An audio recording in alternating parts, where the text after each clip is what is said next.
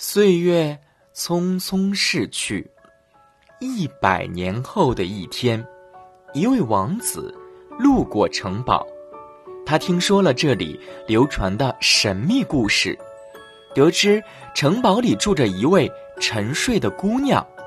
年轻的王子抽出宝剑，披荆斩棘，劈开一条路。他骑马进入了城堡的大门，穿过院落，来到宫殿前。王子下马，从沉睡的国王和王后身边走过。他走到哪儿，都看到所有的动物在呼呼大睡。王子感到很吃惊，从一个房间走到另一个房间，最后来到了那座废弃的钟楼。王子见到昏睡中的美丽公主，那美丽的样子简直让王子喘不过气。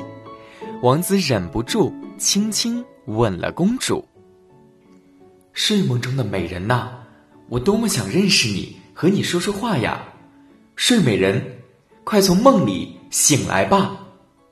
奇迹发生了，沉睡了一百年的公主竟然慢慢睁开了眼睛。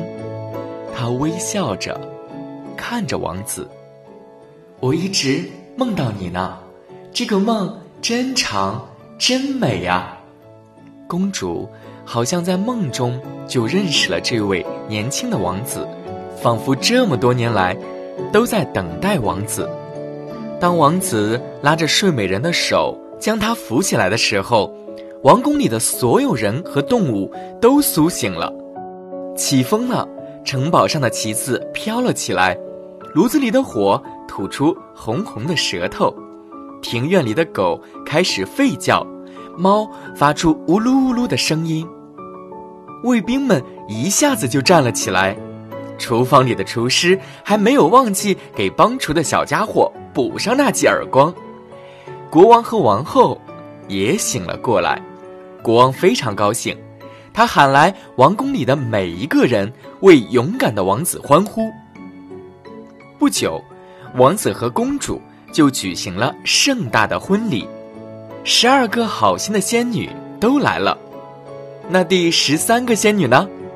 听说她已经搬去了另一个王国，只有鸟儿有时还会捎来她的消息。